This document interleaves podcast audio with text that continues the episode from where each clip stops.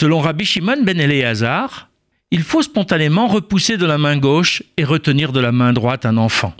Cet enseignement, rapporté dans la Gemara Sota 47a, demande éclaircissement.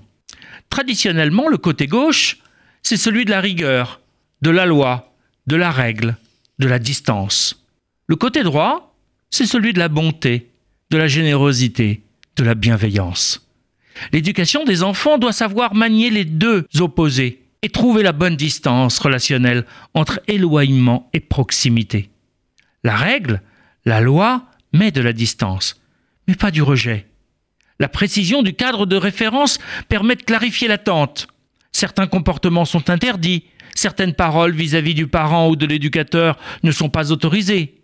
L'autorité qui permet de protéger, d'accompagner, de conduire vers une forme d'autonomie est nécessaire à l'enfant. Le laisser tout faire laisse croire que tout est permis dans la vie sociale, y compris au détriment des autres, mais aussi de soi-même.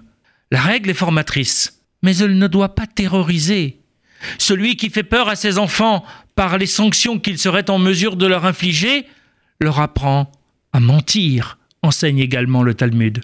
Distance pour lui permettre une certaine liberté, pour respecter son être profond, pour laisser de la place à sa personne, oui, mais pas de distance sans à d'autres moments de la proximité, de la connivence, de l'affection.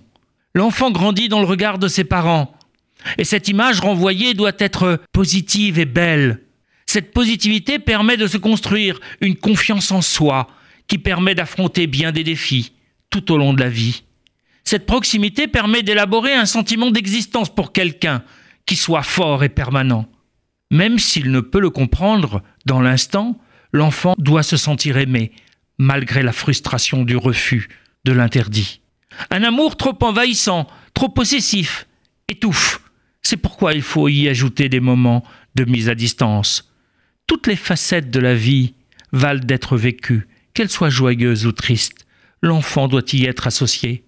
Un amour trop protecteur empêche de vivre et de grandir. Or, grandir, c'est aussi prendre de la distance pour vivre sa vie à soi. C'est donc en trouvant la bonne distance, ni trop loin, ni trop près, que l'on permet à l'autre de devenir, à son tour, un adulte responsable. Sachons le comprendre.